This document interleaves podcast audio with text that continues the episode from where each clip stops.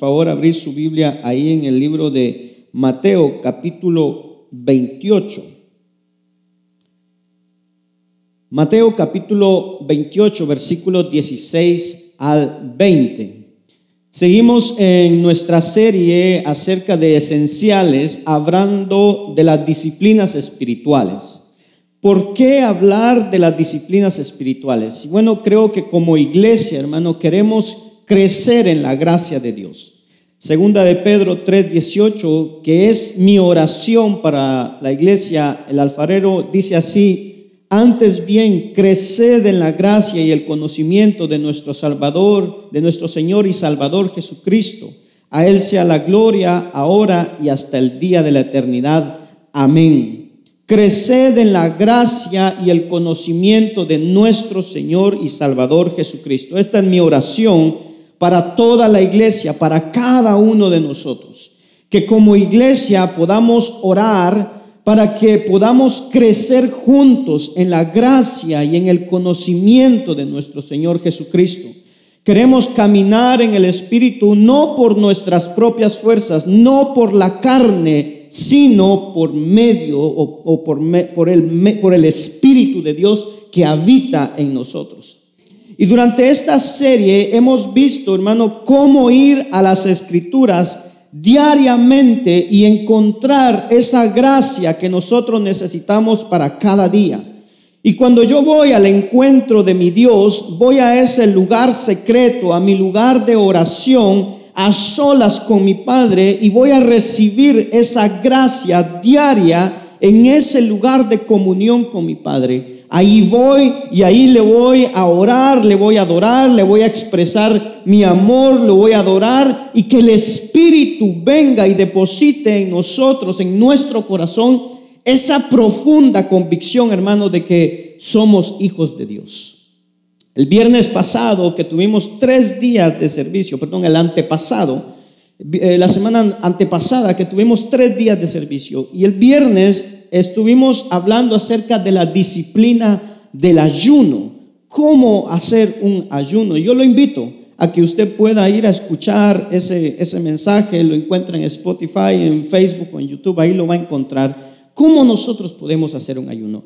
Y hoy entonces vamos a hablar de dos símbolos, dos símbolos que Cristo dejó a su iglesia y que se han practicado desde hace más de dos mil años y que realmente sirven para recordarnos que estamos en Jesucristo, que estamos en su gracia y que, hermano, por eso podemos caminar en el Espíritu. Y es el bautismo y la cena del Señor, que sirven para recordarnos constantemente quiénes somos en Jesucristo, qué ha hecho Él por nosotros y a través de estos símbolos podremos, hermano, abordar entonces esa pregunta acerca de nuestra unión con Cristo. Pablo le habla a los Gálatas en el capítulo 2, versículo 20 y dice, con Cristo he sido crucificado y ya no vivo yo, ya no soy yo el que vive, sino que Cristo vive en mí. ¿Cuántos pueden decir amén?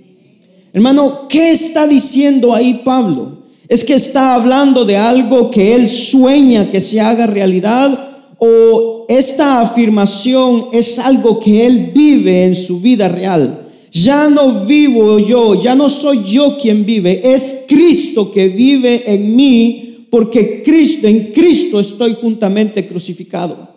Y entonces buscaremos a responder a esta pregunta porque hay, hermano, un aliento para nosotros, para nuestra fe. Hay ánimo de poder descansar en la gracia de Cristo para que podamos, hermano, crecer juntos en esa gracia y en ese conocimiento. Mateo capítulo 28, versículos 16 al 20, dice así, palabra de Dios en el nombre del Padre, del Hijo y del Espíritu Santo. Pero los once discípulos se fueron a Galilea, al monte que Jesús les había señalado.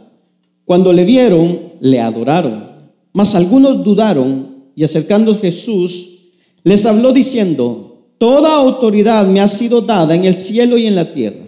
Id pues y haced discípulos de todas las naciones, bautizándolos en el nombre del Padre y del Hijo y del Espíritu Santo, enseñándoles a guardar todo lo que os he mandado. Y he aquí, yo estoy con vosotros todos los días hasta el fin del mundo. Incline su rostro y vamos a orar y vamos a pedirle al Señor que hable a nuestras vidas. Padre que estás en los cielos, te damos gracias, Señor, una vez más por tu palabra, Señor. Hoy día nos presentamos delante de ti y pedimos que hables a nuestras mentes, a nuestros corazones, Señor, y que podamos aprender atesorar tu palabra, que podamos, Señor, vivir tu palabra, oh Dios, en el nombre de Jesús. Redarguye nuestros corazones y nuestras vidas, Señor, y que tu Espíritu Santo venga y deposite en nosotros esa gracia, Señor. En el nombre de Jesús, gracias te damos, Señor. Amén y amén. Puedes repetir después de mí, ser de bendición en donde quiera que estemos. Es el propósito de Dios por el cual nacimos. Usted es de bendición, hermano. Donde quiera que usted se encuentre, usted es de bendición. Y como siempre, por favor le pido, hermano, que apague su celular, que lo ponga en vibración y que me ponga, esto, esto es tiempecito, me ponga atención y por favor deje su celular ahí al lado, porque a veces miro que, que se distraen, agarran su celular, no sé por qué, pero ponga atención a la palabra del Señor. Jesús dejó dos símbolos, dos ritos, dos rituales cristianos que son simbólicos y ahí están para recordarnos cosas, están ahí para ayudarnos a darnos cuenta, hermano, de lo que está sucediendo espiritualmente entre Dios y nosotros, pero también en nosotros. Nos ayuda a entrar a nuestra identidad como cristianos. El bautismo se practica una vez en la vida cristiana para simbolizar una vida nueva en la que entramos, pero una vida nueva que también entra en nosotros. Y luego la cena del Señor. El bautismo, el día del bautismo es un momento importante porque ilustra una realidad espiritual que ha ocurrido dentro de cada uno de nosotros. Y cuando tomamos la cena del Señor, para nosotros es solemne, porque estamos recordando lo más hermoso que un ser podría hacer al dar su vida por nosotros y venir y producir esa vida en nosotros. Ahora hay vida dentro de nosotros. Estos dos símbolos representan nuestra unión con Cristo. Representan muchas otras cosas. Son símbolos que nos ayudan a entender muchos aspectos del Evangelio de lo que Jesús hizo por nosotros, esa buena noticia de lo que Jesús hizo por nosotros. Pero uno de los aspectos es esta unión que tenemos con Jesucristo. Y sé que para tal vez para algunos es algo abstracto, no lo comprendemos bien, pero sin embargo, hermano, esto es una verdad bíblica en la cual recibimos bendición, sanidad y es tan enriquecedora para nuestras vidas. Y estamos llamados a crecer en la comprensión de que somos verdaderamente uno con Cristo.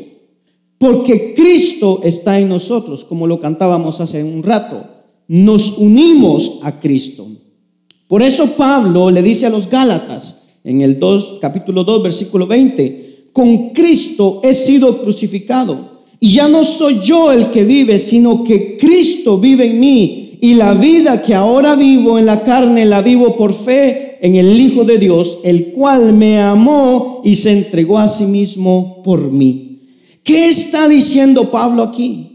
¿Qué quiere decir cuando dice, ya no soy yo quien vive, es Cristo que vive en mí? Está hablando de un esfuerzo que debemos de hacer, está hablando de un sacrificio para convertirnos en otra persona. ¿De qué está hablando Pablo? Está hablando de una vida real dentro de nosotros, algo nuevo, algo sobrenatural que sucede dentro de nosotros.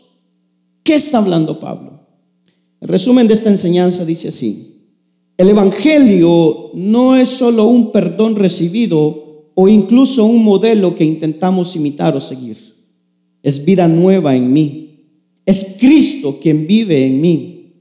El bautismo y la cena del Señor son los símbolos que nos recuerdan esta gracia.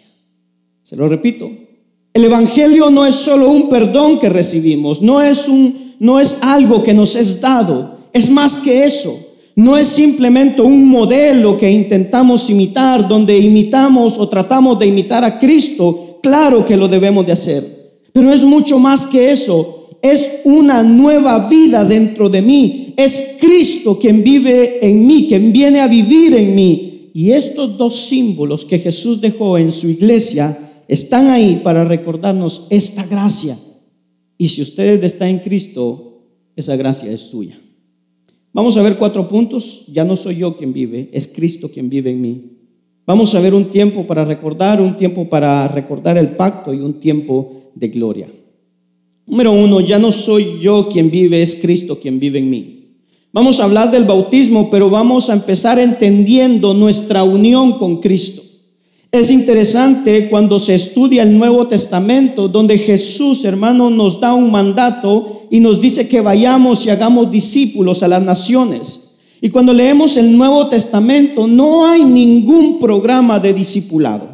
Tenemos un mandato, debemos de ir y hacer discípulos, debemos enseñarles todo lo que Jesús enseñó, pero no existe un programa real. Y cuando más leemos el, Nuevo Testamento y más leemos las cartas del apóstol Pablo, hermano, nos damos cuenta de que no existe un, un programa. Lo que Pablo busca hacer es desafiar a sus lectores, a sus oyentes, a entrar en esta realidad, a tomar conciencia de su nueva identidad.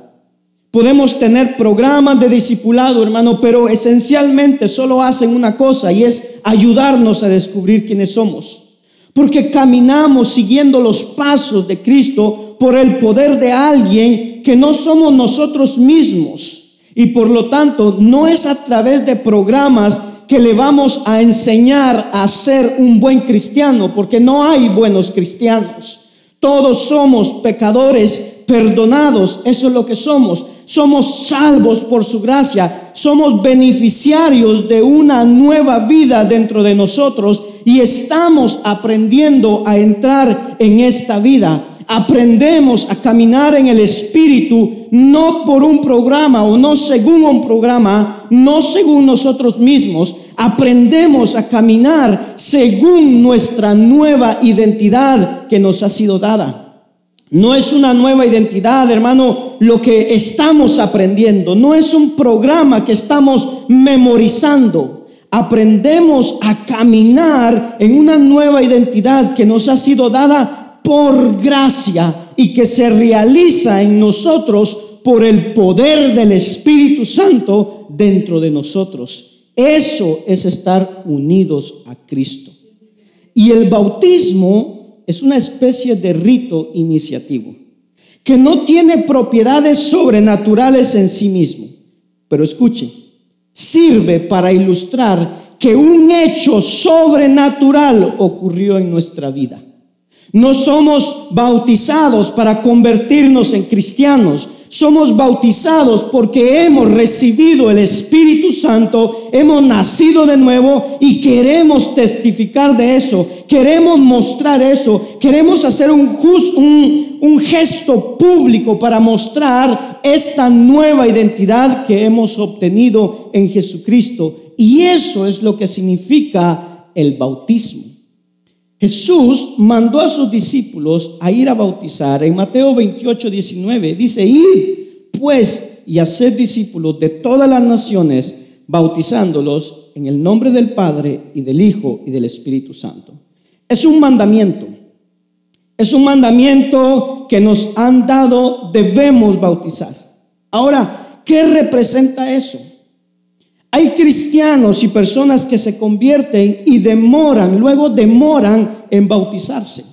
Y creo que muchas veces es porque no se dan cuenta de la importancia del bautismo. El bautismo, oiga bien, el bautismo no es una camiseta o una camisa que nos ponemos para decir, hey, ahora yo soy parte del club de los de Jesús. No, no es eso.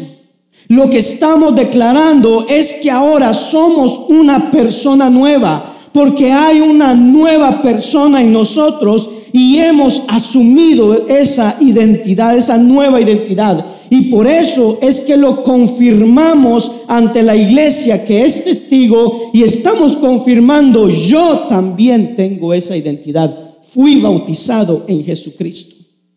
Gálatas capítulo 3, versículo 26 y 27 dice, pues todos sois hijos de Dios mediante la fe en Cristo Jesús. Porque todos los que fuisteis bautizados en Cristo, ¿qué dice? De Cristo os habéis revestido. Cuando bautizamos a las personas, los bautizamos ya sea en el nombre de Jesús o en el nombre del Padre, del Hijo y del Espíritu Santo. Las dos formas están en las Escrituras. Entonces bautizamos en el nombre de alguien. Pero el apóstol Pablo aquí usa otra expresión y dice, fuisteis bautizados en Cristo y os habéis revestido de Cristo. Hay algo más que ser bautizados en su nombre. No es simplemente algo que se hace para mi beneficio, sino que es algo que sucede en mí porque estoy en Él. Hay algo mucho más íntimo que un certificado de bautismo. Cuando entramos a un club, recibimos, o cuando entramos al gimnasio, recibimos, hermano, una tarjeta y que ahora somos parte del club o parte del gimnasio. Aquí no es recibir un certificado de bautismo. Nos convertimos en una persona nueva porque fuimos bautizados en Jesucristo, fuimos sumergidos en Él y nos revestimos de Cristo. Ahora, muchas veces tenemos la impresión de que la vida cristiana es como aprender a vivir de otra manera. Y claro que debemos de aprender a vivir de otra manera, pero es definitivamente más que eso. Muchas veces parece que la vida cristiana que vivimos es como que nos ponemos un traje el fin de semana. Pero no es así. Hay una expresión que dice, eh, fake it till you make it. Fingir hasta que lo consigas. A veces parecemos actores que nos ponemos un traje y actuamos como cristianos, pero no debe de ser así. Cuando Pablo nos dice que nos revestimos o nos vestimos de Cristo, hermano, no somos actores que nos vamos a disfrazar. Eso no es lo que somos. Cuando soy bautizado en Jesucristo y me visto de Cristo, no soy un actor que se pone un disfraz que de vez en cuando me miro al espejo y vengo y digo, hoy sí, me recuerdo que hoy soy cristiano, aquí está mi disfraz, mi saco, mi ropa de cristiano y voy para la iglesia. No, es una nueva identidad que he recibido porque vivo en unión con Cristo. Hay algo sobrenatural que ha sucedido en mí donde estoy unido a Jesucristo. Porque dice que Él nos da su espíritu. Ese espíritu se llama el espíritu de Cristo. Él vive en mí. Hay una unión eterna y permanente. Él está en mí y quiere realizar esta vida en mí. Entonces, cuando hablamos de andar según el Espíritu, cuando hablamos de ser llenos del Espíritu y de andar en el Espíritu o según el Espíritu y no según la carne, en alguna parte estamos diciendo lo que necesito es morir a mi yo y dejar que el Espíritu tome lugar. En lugar de seguir nosotros mismos. Y no es, hermano, que ya no sea yo Josué. Tal vez tenga las mismas afinaciones, los mismos colores que me gusten, el mismo género musical que me gusta, la misma comida que me gusta. Me gustaba comer cerdo antes de ser cristiano y todavía me gusta comer cerdo. Eso no cambia nada. Cambia algo profundo en donde, hermano, lo que tengo como virtud, como carácter, ahí cambia. Y muchas veces me asombro de cuánto Cristo ha cambiado en las cosas en mi vida y otras veces me desanima lo mucho que aún queda por cambiar en mi vida. Pero si me olvido de esta unión, hermano, que tengo con Cristo, cuando esté desanimado, lo que, hermano, cuando veo lo que no ha cambiado en mi vida, hermano, me voy a ver al espejo y entonces me digo, bueno, eso es todo. Solo soy un actor de verdad, solo, es un traje que me pongo los domingos, es para aparentar. Mientras que si, hermano, recuerdo siempre mi unión con Cristo, siempre, hermano, cuando estoy desanimado, voy a correr hacia Él y decir, Señor, necesito que tú seas visible y que yo sea menos. Señor, necesito hacerme a un lado. Necesito que ocupes todo el espacio. Necesito crecer en la gracia y el conocimiento de mi Señor y mi Salvador Jesucristo. Eso es lo que representa el bautismo. Romanos 6. Pablo va un poco más allá en esta idea de que somos bautizados en Jesucristo. Ya no soy yo quien vive, sino que Cristo vive en mí. Pero mire los versos 3 y 4. Dice, ¿o no sabéis que todos los que hemos sido bautizados en Cristo Jesús, hemos sido bautizados en su muerte? Podría ser algo simbólico, pero él va más allá y dice, por tanto, hemos sido sepultados con él por medio del bautismo para muerte, a fin de que como Cristo resucitó de entre los muertos por la gloria del Padre, así también nosotros andemos en novedad de vida. Y todo el resto del capítulo 6, Pablo se esforzará en comunicarnos a que aceptemos esta nueva identidad que tenemos, que vivamos de acuerdo con esta nueva identidad que, que, que Dios nos ha dado. Hermano, el pecado ya no tiene los derechos que tenía sobre nosotros. Nuestro antiguo estilo de vida, nuestra vieja naturaleza, la carne ya no tiene los mismos derechos sobre nosotros. No porque recibimos un certificado sino porque Cristo está en nosotros. Y entonces Pablo nos está diciendo que en alguna parte cuando somos bautizados, estamos celebrando el hecho de que un evento histórico sucedió en la vida de un ser humano, Jesús de Nazaret, un ser humano sobrenatural, Jesucristo. Este evento se remonta hace más de dos mil años y en cierta manera me identifico con lo que Él vivió, porque morí en Él y morí con Él. Cuando pongo mi fe en Él, acepto que su muerte en la cruz por mis pecados resulta en mi muerte al pecado. Escuche bien esto. Su muerte en la cruz por mis pecados provoca mi muerte al pecado. Y entonces el pecado ya no tiene el mismo poder sobre mí. Ya no existen esos derechos. Y Pablo lo que hace en Romanos 6 nos dice, ahora entra en esta vida no por tus propias fuerzas, sino por la gracia. La gracia de Dios. Date cuenta quién eres ahora en Cristo. Déjeme darle otra implicación muy interesante para la iglesia. Efesios capítulos 4, versículos 5 y 6. Hay un pasaje que es bastante enigmático, pero a la vez realmente interesante. Pablo dice, un solo Señor, una sola fe, un solo bautismo, un solo Dios y Padre de todos, que está sobre todos, por todos y en todos. Y eso se nos hace un poquito difícil a veces de entender. Pero mire, un Dios que es en todos. Ahora volvemos a Gálatas 3, 27, 28. Dice, porque todos los que fuisteis bautizados en Cristo, de Cristo os habéis revestido. Entonces, ¿qué dice? No hay judío ni griego, no hay esclavo ni libre, no hay hombre ni mujer, porque todos sois uno en Cristo Jesús un solo Dios, un solo Espíritu, un solo bautismo. Amén. Todos somos uno en Cristo. Ahora, hay muchos conflictos en la iglesia. ¿Cree usted que hay conflictos dentro de la iglesia? Hay muchos conflictos. Muchas iglesias están muchas veces divididas. Hay tensiones y muchas veces pensamos, bueno, vamos a tener que ponernos de acuerdo y buscamos perdonarnos los unos a los otros y buscamos la unidad, hermano, en todo eso.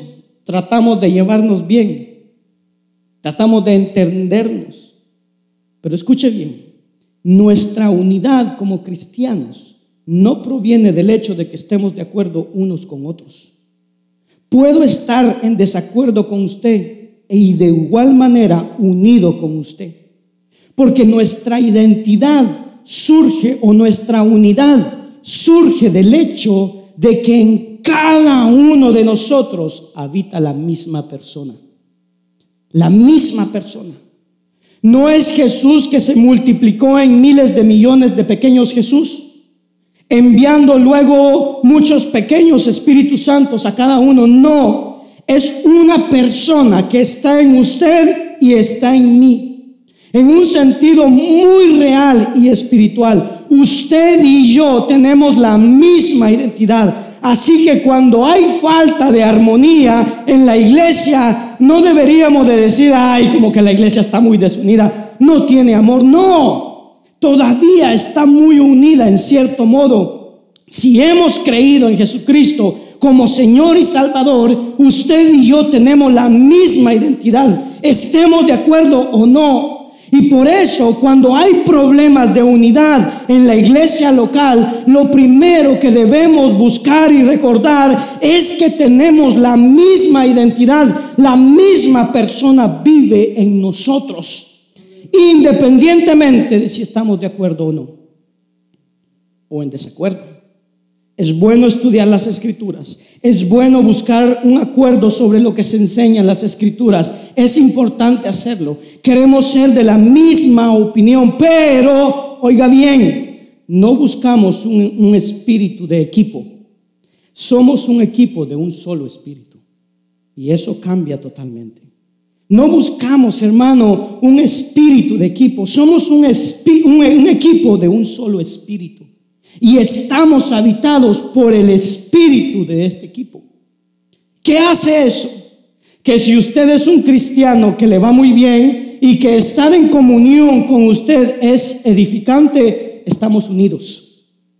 Pero si al mismo tiempo le va mal espiritualmente, ha pecado, pero está intentando regresar, siente que su vida, hermano, está arruinada, si tiene el Espíritu de Cristo, está unido conmigo. Sin importar la calidad de su vida espiritual, si es cristiano, estamos unidos. Si su teología y su conocimiento de las escrituras es muy bueno o no lo es, eso no cambia nada. Y eso es lo que celebramos a través del bautismo, porque en usted y en mí eh, vive la misma persona. Eso es realmente poderoso. Y entonces, cuando me reúno con mis hermanos y mis hermanas, cuando nos llamamos, cuando nos escribimos, cuando nos, nos, contamos chistes o nos mandamos chistes en Facebook y luego, hermano, estamos en desacuerdo, el hecho de que el mismo Espíritu viva en usted y en mí debería de marcar una diferencia en la forma que interactuamos con humildad, pero no solo con humildad, con amor, por lo que, por hermano, porque el Espíritu de Cristo vive en nosotros y el bautismo nos fue dado para recordar eso. Es un ritual simbólico que simboliza nuestra unión a Cristo los unos con los otros. Estamos unidos.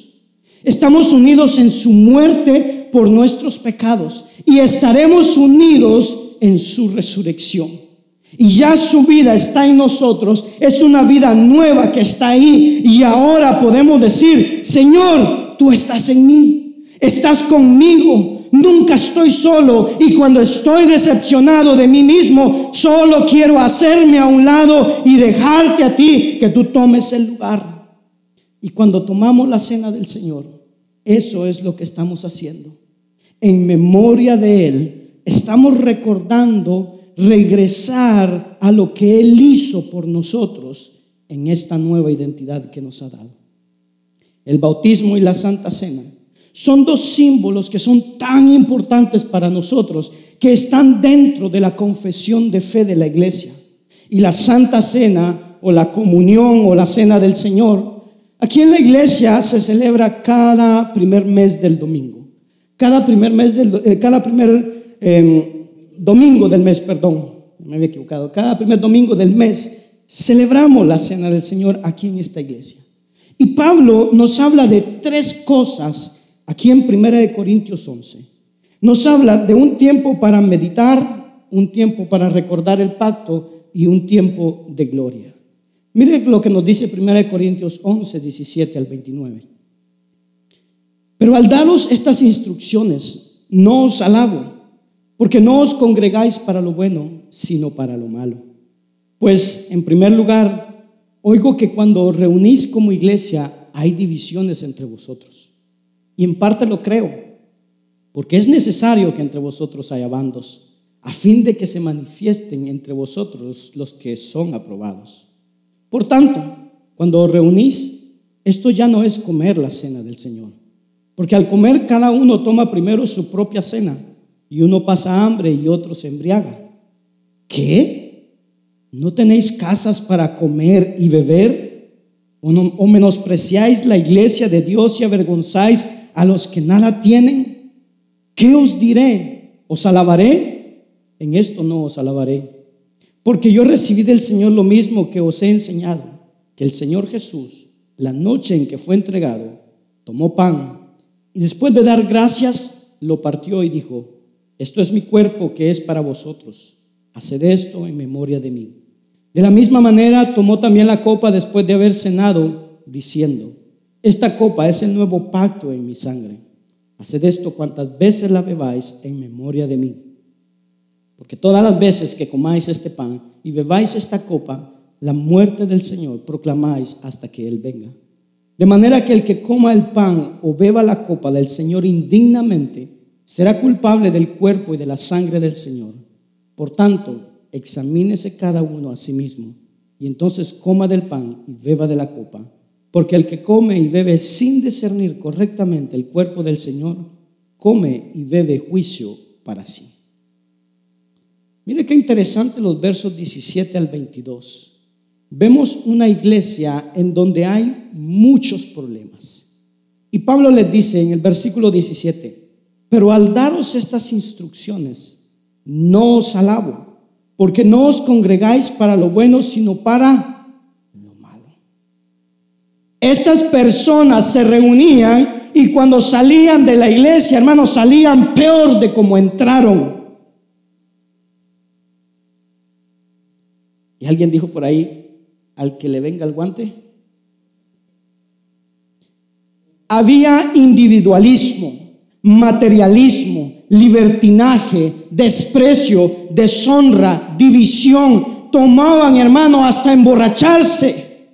Y el problema en este pasaje es que podemos resbalar y fácilmente tomar esta, este pasaje y asociar la cena del Señor a una especie de una, de una actualización. De que cada vez que tomo la cena voy, hermano, a hacer un reset para mi vida. Y entonces voy a pensar, bueno, ya pasó un mes, pequé durante este mes y ahora voy a tomar la cena del Señor y voy a hacer un reset y magia todo desapareció. Y nos presentamos a la mesa como si fuera una especie de examen y que sirve para limpiar mis pecados. Y entonces nos preguntamos, eh, ¿será que me porté bien este mes? ¿Será que hice cosas buenas este mes? ¿Será que estoy a la altura de sus exigencias? ¿Qué podría hacer para ser mejor? Y bueno, ahora que estoy a la mesa, bueno, voy a aprovechar, creo que Dios me va a amar más si me presento muy perfecto delante de Él. Pero hermano, eso no es el Evangelio. Nadie es digno de sentarse a la mesa del Señor. Nadie. Hablaba con un hermano hace poco y le decía, hermano, si el pecado fuera humo, pareceríamos chimeneas aquí adentro. Porque nadie es digno de estar a la mesa del Señor. Todos estamos en bancarrota. Ahora, hay otros que toman los versos 29 y 30, que dice, porque el que come y bebe sin discernir correctamente el cuerpo del Señor, come y bebe juicio para sí. Por esta razón hay muchos débiles y enfermos entre vosotros y muchos duermen. Entonces hay personas que tienen este reflejo. Bueno, yo creo que este mes pequé mucho, y si tomo la cena del Señor y mañana pues sigo la misma vida, pues va a haber como un fuego del cielo que me va a consumir. Entonces, para evitar la condenación, no voy a tomar la cena del Señor. Perdón, hermano. Número uno, si pecamos y no nos arrepentimos, ya hay condenación. Y no tomar la cena del Señor porque estamos en pecado, no nos salvará de la condenación. Eso no es el Evangelio. La gracia de Dios no es eso. La gracia de Dios es, ven, siéntate a la mesa. Sé que no eres perfecto, sé que eres indigno, sé que eres un pecador, pero ahí está todo el sentido de la cena del Señor. Ven, siéntate a la mesa. No te voy a dar lo que mereces, te voy a dar lo que no mereces. El privilegio de que te sientes a mi mesa, la cena del Señor, es una ocasión en la que compartimos la gracia de Dios derramada sobre todos. La iglesia de Corinto era una iglesia totalmente disfuncional. Los casos que se relatan son extremos, pero nosotros como iglesia, ¿cómo podemos vivir el Evangelio a cada, domingo que tomamos la Santa Cena y evitar caer en esos ejemplos que da la palabra de Dios? Y es ahí donde Pablo nos habla de estos tres tiempos. El corazón de este mensaje o de este pasaje está en los versos 23 al 26 que dicen, porque yo recibí del Señor lo mismo que os he enseñado, que el Señor Jesús, la noche en que fue entregado, tomó pan y después de dar gracias lo partió y dijo, oiga bien, esto es mi cuerpo que es para vosotros. Si dice, haced esto en memoria de mí. De la misma manera tomó la copa después de haber cenado diciendo, esta copa es el nuevo pacto en mi sangre. Haced esto cuantas veces la, viva, la bebáis en memoria de mí. Porque todas las veces que comáis este pan y bebáis esta copa, la muerte del Señor proclamáis hasta que Él venga. La Santa Cena es un tiempo para recordar o para meditar, un tiempo en donde se nos llama a recordar los eventos que condujeron a Jesús a la cruz y aún después de la resurrección, porque esto es el Evangelio. El Evangelio es la buena noticia de un evento que se produjo ese día, esa noche, cuando Jesús partió la cena, hermano, compartió la cena con sus discípulos hasta el otro día cuando fue crucificado y tres días después cuando resucitó. Son esos eventos que forman parte del corazón del Evangelio. Pablo nos dice en 1 Corintios 15, 4, nos dice, ahora os hago saber, hermanos, el evangelio que os prediqué. ¿Cuál es ese evangelio? El cual recibiste, el cual también está, en el cual también estáis firmes, por el cual también sois salvos, si retenéis la palabra que os prediqué, a no ser que no hayáis creído, que hayáis creído en vano. Porque yo os entregué en primer lugar lo mismo que recibí, y este es el evangelio, que Cristo murió por nuestros pecados conforme a las escrituras, que fue sepultado y resucitó al tercer día conforme a las escrituras. Ese es el Evangelio. Son hechos históricos que son, hermano, cosas que pasaron y recordar esos eventos en este periodo de la historia es lo que hacemos en la Santa Cena. Recordar. Mismo Juan 3:16 nos lo dice. Es un tiempo para recordar y meditar en esos eventos. Todos, hermano, recordamos en ese momento lo que Cristo hizo por nosotros. ¿Cuántos tienen carro aquí? ¿Sí? ¿Tienen carro? ¿Qué es lo que dice en la placa de su carro atrás? No, dígalo, dígalo, no, no tenga pena. Je me souviens. Es exactamente eso. Cuando tomamos la cena del Señor, nos recordamos intencionalmente de esos eventos que condujeron a nuestra salvación. Pero esta buena noticia no es una noticia ordinaria, no es como abrir el periódico y ver toda clase de noticias. Esta buena noticia es la entrega de una persona por amor es una buena noticia y esa noticia es llamada la pasión de Cristo. Lucas 22, 15 dice, y les dijo, oiga bien, intensamente he deseado comer esta Pascua con vosotros antes de padecer. Intensamente he deseado. Sí, Jesús murió por nosotros, pero más que eso, Él sabía exactamente a dónde Él iba y el sufrimiento que iba a pasar. Y mismo si había un sufrimiento que no podemos imaginar, también habría una gloria que es inimaginable. Juan 12, 27 dice, ahora mi alma se ha, se ha angustiado. ¿Y qué diré? Padre, sálvame de esta hora. Pero para esto he llegado a esta hora. Hermano, no había otra solución que se podía tener que la muerte de Jesús por nuestros pecados. Había un problema extremo y se necesitaba una solución extrema.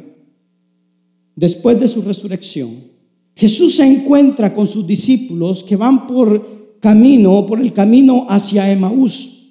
Y les empieza a hablar y ellos no lo reconocieron. Y le dice, ahí en Lucas 24, 26, dice, oiga bien, no era necesario que el Cristo padeciera todas estas cosas y entrara en su gloria.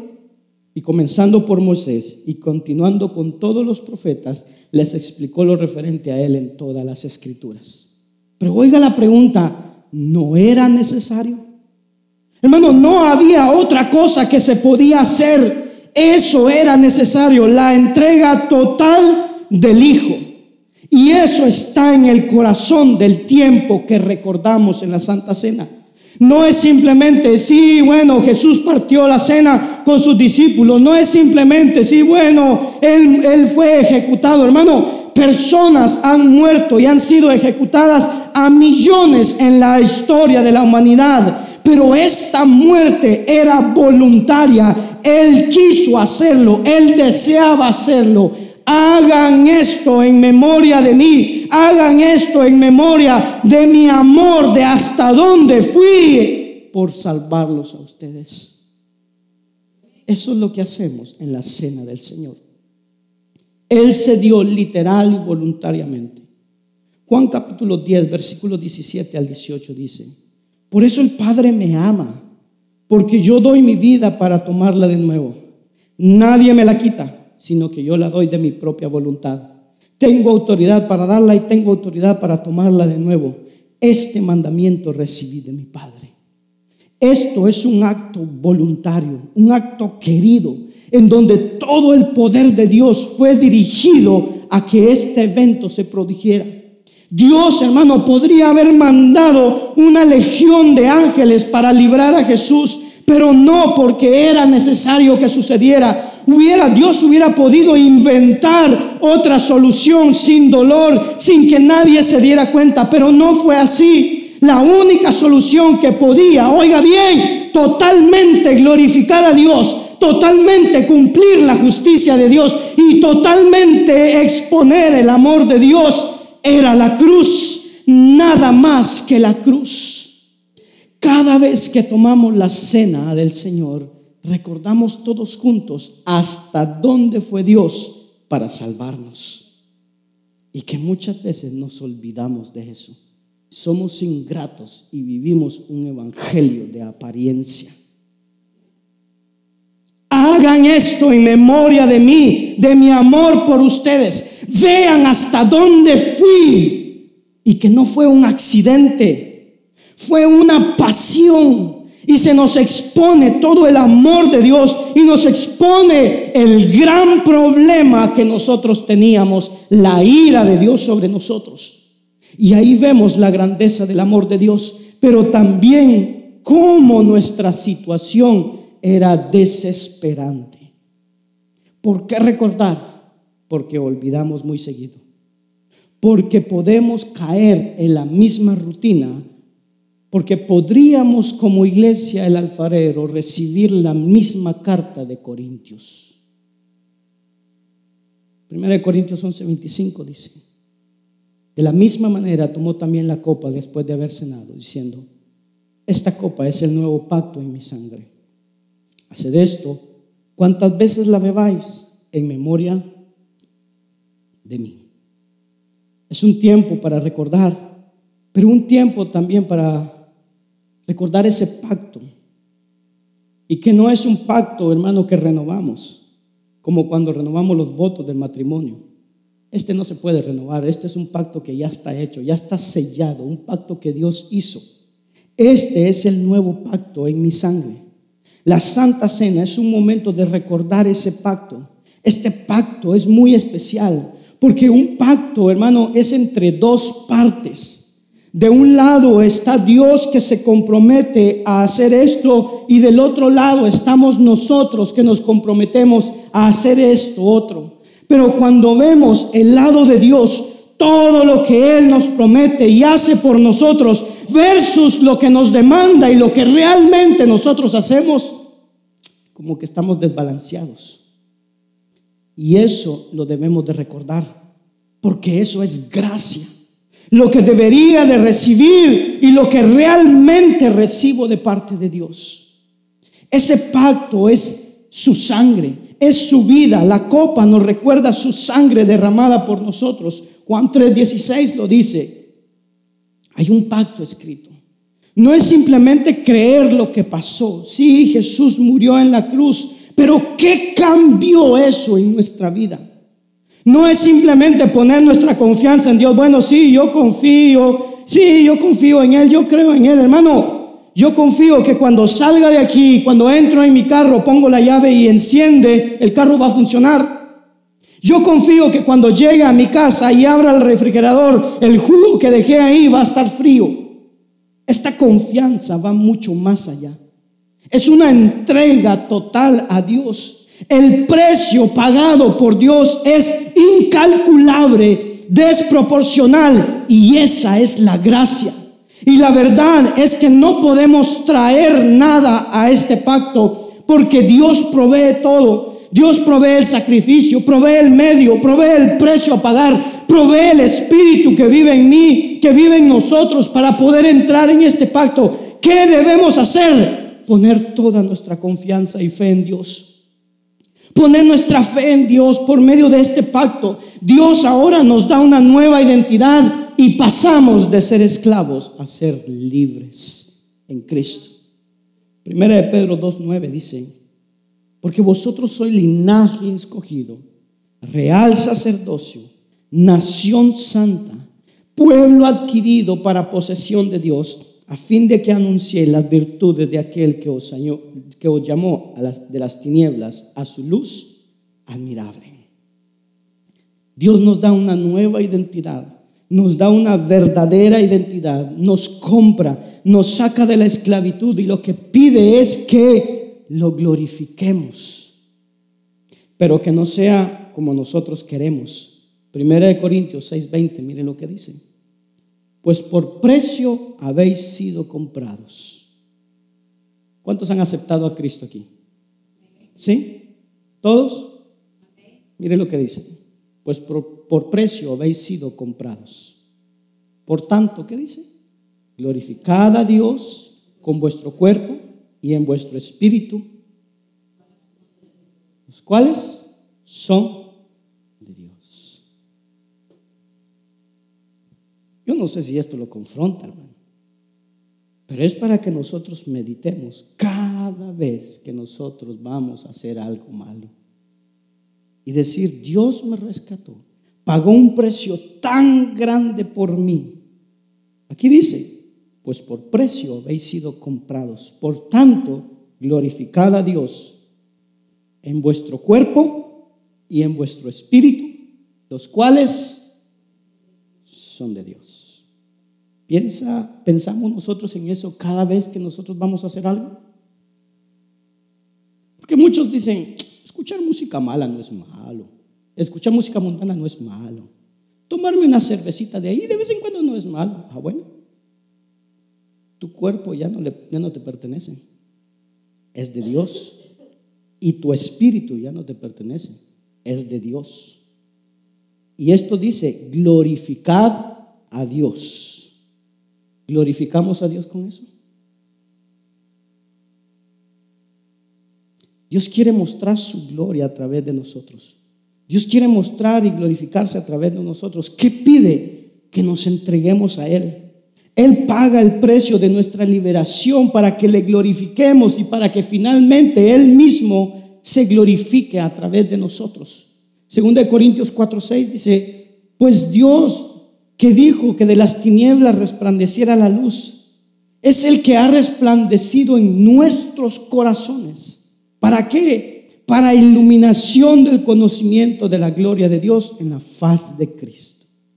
Sí, yo quiero que tú seas mi testigo, pero soy yo que lo hago a través de ti. Soy yo que quiero mostrar mi gloria a través de ti. Y una vez más, hermano, ¿qué debemos hacer? Entregarnos a Él y ese es el sentido de la Santa Cena. Es un tiempo de recordar ese pacto. Un pacto que no, hermano, no es como el que hacemos cuando vamos y compramos, hermano, un carro. O un pacto como cuando compramos, hermano, como obtenemos un servicio. No es ese pacto, hermano, en donde debemos nosotros pagar para obtener no, este pacto con Dios es el que provee todo, nos libera, nos compra, nos da la vida eterna, nos adopta como hijos, ahora es nuestro Padre y todo lo que pide es entregarnos a Él. ¿Sabe? No solo es creer, dice la Biblia que los demonios creen y tiemblan. Creer es solo creer que pasó, creer que es eficaz. Pero creer verdaderamente es entregarse completamente a Él, es entrar en este pacto y poner nuestra confianza en Dios, nuestra fe en Dios, entregarnos por completo a Él. Hermano, venir cada domingo del mes, cada primer domingo del mes y entrar a la iglesia y recordarnos, uy, hoy es Santa Cena, ay, no, este mes como que como que no he estado muy bien con el Señor, ay, Señor, y sentirme señalado, hermano, no. Es un tiempo de gozo, es un tiempo de reconciliación, es un tiempo en donde nuestro Padre nos espera con sus brazos abiertos y nos dice, yo sé, yo sé que tu pecado es grande, que tus cargas son pesadas, pero mi perdón es más grande que tu pecado y mi amor es más ancho que cualquier carga. Hay una sola cosa, pon tu confianza, pon tu fe en mí, ven a mí. Hermano, no nos privemos de recibir esa gracia sobre nuestras vidas. Sí, pero es que he pecado. Pero ¿qué pide Dios? Arrepentirnos. Sí, pero es que mi esposo no es cristiano. Mi esposa no es cristiana. Pero quien te salvó es Dios. Sí, pero es que lo otro. Pero aquello. Pero cualquier cosa. Mire, hermano, no hay cosa que nosotros podamos hacer, sea buena o sea mala. Nada será más grande que el amor, la misericordia y la gracia de Dios. No nos privemos. Escuche lo que Pablo dice en 1 Corintios 11, 28. Por tanto, examínese cada uno a sí mismo y entonces coma del pan y beba de la copa. Y esta palabra examinarse, hermano, no es, a ver, voy a, voy a, voy a ir a hacerme un, checklist. A ver, obedecí los diez mandamientos, sí. ¿Este mes ofrendé y diezmé? Mm, sí. ¿A mí, a mi hermano? Sí. ¿Vine los martes, vine los viernes y vine los domingos a la iglesia? Ah, sí. ¿Este mes no pequé mucho? Mm, sí. No se trata de eso. Esta palabra es la que se utiliza para decir si una moneda era verdadera o era falsa. Y no es examinarnos y decir, bueno, pues la verdad es que según mi checklist, pues mm, no puedo. Pues parece que, no paso el examen, mejor me quedo sentadito y no vengo a la mesa del Señor. Hermano, pero es que nadie pasa el examen. Nadie. ¿Cuál es la demanda? Someternos a una prueba, hacer un autoexamen. Miremos nuestra condición espiritual. ¿Cuáles han sido nuestras actitudes hacia el Señor y hacia su palabra? ¿Cómo ha estado mi comunión con Dios? ¿Cómo ha estado mi relación con mis hermanos? ¿Cómo está mi actitud hacia la cena del Señor? Tenemos conciencia de que hacemos memoria de la obra de Cristo en la cruz. Debemos tener una relación correcta con Dios y con los demás. Debemos mirar honestamente nuestros corazones y ver qué hay ahí, escudriñarlo pero escudriñarlo no como nosotros pensamos, sino a la luz de los principios de la palabra que hay en mi corazón. ¿Qué cosas han pasado en esta semana? Has amado más al mundo, me he amado más a mí mismo. Examinarse, hermano, es pasar todo eso por un filtro. Y el propósito de examinarse no es condenación, no es rechazo, es que, hermano, no nos quedemos sentados. El propósito de examinarse siempre es positivo, porque cuando reconozco mis flaquezas, hermano, reconocemos nuestras debilidades, nuestros pecados, lo que hay en nuestro corazón, cuando reconocemos que hemos faltado contra Dios, entonces corremos hacia Dios, hacia su gracia, hacia su perdón, hermano, y encontramos la misericordia de Dios. Nos apropiamos de esa maravillosa gracia de Dios que nos capacita para seguir adelante. Y ese autoexamen nos lleva a confesar nuestros pecados a la presencia de Dios me lleva a ponerme a cuentas con mi hermano, con mis hijos, con mi esposa, con el esposo. Y ese autoexamen, hermano, ahí en ese autoexamen debo de ver a Cristo en su agonía, diciendo, Dios mío, ¿por qué me has desamparado? Y es ahí donde yo debo reconocer que esa agonía fue por mis pecados. Yo debo examinarme, ver mi relación hacia el Señor y su palabra, hacia su pueblo, hacia la cena, reconociendo su significado y después de examinarme, confesarlo en la presencia de Dios. Primera de Juan 1.9 dice, si confesamos nuestros pecados, ¿qué hace Dios? Nos separa de Él porque somos unos impíos. ¿Qué hace Dios? Si confesamos nuestros pecados, dice, él es fiel y justo. ¿Para qué? Para perdonarnos. ¿Y para qué más? Para limpiarnos de toda nuestra maldad. Eso es examinarse. Así que la próxima vez cuando digan examínate, hermano, no se condene. Venga a los pies de Dios y pídale perdón por sus pecados, por lo que ha hecho. Y venga y disfrute de la gracia de Dios de la mesa del Señor. Y el tercer tiempo es un tiempo de gloria. Recordamos todo lo que hizo por nosotros, la intensidad y el inmenso amor por nosotros. Recordamos ese pacto y esa gracia. ¿No está Leslie? Es un tiempo de gloria. Cada vez que tomamos la Santa Cena, estamos proclamando, es una proclamación. Primera de Corintios 11, 26 dice, porque todas las veces que comáis este pan y bebáis esta copa, la muerte del Señor proclamáis hasta que Él venga. La palabra proclamar en el original es publicar, dar a conocer, con gritos, es la misma palabra que vemos en Hechos 13, 38, que dice, por tanto, hermanos, saber que por medio de él os es anunciado el perdón de pecados. Es como si fuéramos gritando por las calles, hermano, Jesús murió, pero resucitó al tercer día. Él venció la muerte. Eso estamos proclamando en la cena del Señor. Cada vez que tomamos la cena, estamos anunciando al mundo, a los ángeles y a todas las huestes celestiales que Jesús murió y que resucitó. Y ese es un momento de gloria.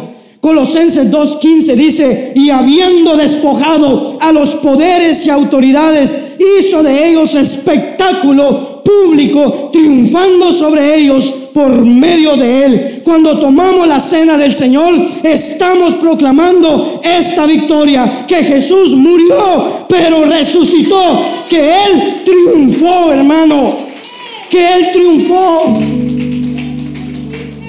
Pablo nos dice en 1 Corintios, porque todas las veces que comáis este pan y bebáis esta copa, la muerte del Señor proclamáis hasta que Él venga anunciamos la muerte hasta que Él venga. Con eso entendemos que Él está vivo. Si no, ¿cómo habría de regresar? Lucas capítulo 22, versículo 15 dice, y les dijo, intensamente he deseado comer esta Pascua con vosotros antes de padecer. Cada vez que vengamos a la cena del Señor, recordémonos de esto. Intensamente Jesús deseó comer esta Pascua con cada uno de nosotros antes de padecer. Porque os digo que nunca más volveré a comerla hasta que se cumpla. ¿En dónde? En el reino de Dios. Cuando tomamos la Santa Cena, estamos esperando ansiosamente el regreso de Cristo. Y en ese regreso tendremos la verdadera Santa Cena, la gran mesa del Señor, el momento que estaremos, hermano, por la eternidad en su presencia. Será un momento de gloria en donde podemos describir, hermano, la gloria de Dios. Los primeros cristianos tenía una expresión, un grito, hermano, como termina Apocalipsis y es Maranata, ven Señor Jesús. Deseamos tu regreso, deseamos ese momento que la Biblia llama las bodas del Cordero. Una gran fiesta, una gran fiesta en donde no serán piernas de pollo, será Cristo mismo y estaremos maravillados y satisfechos en Él. Apocalipsis 19:9 dice, y el ángel me dijo, escribe, oiga bien, escribe, bienaventurados los que están invitados a las cenas de las bodas del Cordero. Y me dijo, estas palabras son verdaderas de Dios. Bienaventurados los que están invitados a la cena de las bodas del Cordero. Cuando tomamos la cena del Señor, hermanos, somos bienaventurados. Bienaventurados porque estamos recordando y estamos anhelando ese día cuando Él venga por nosotros. Y entonces estaremos en las grandes bodas del Cordero. Cada vez que tomamos la cena del Señor, debería ser un momento de alegría, de gozo, de celebración, un momento único, un momento en donde nos reunimos todos juntos en congregación a celebrar la victoria de Cristo Jesús. La cena del Señor. Póngase de pie, vamos a orar.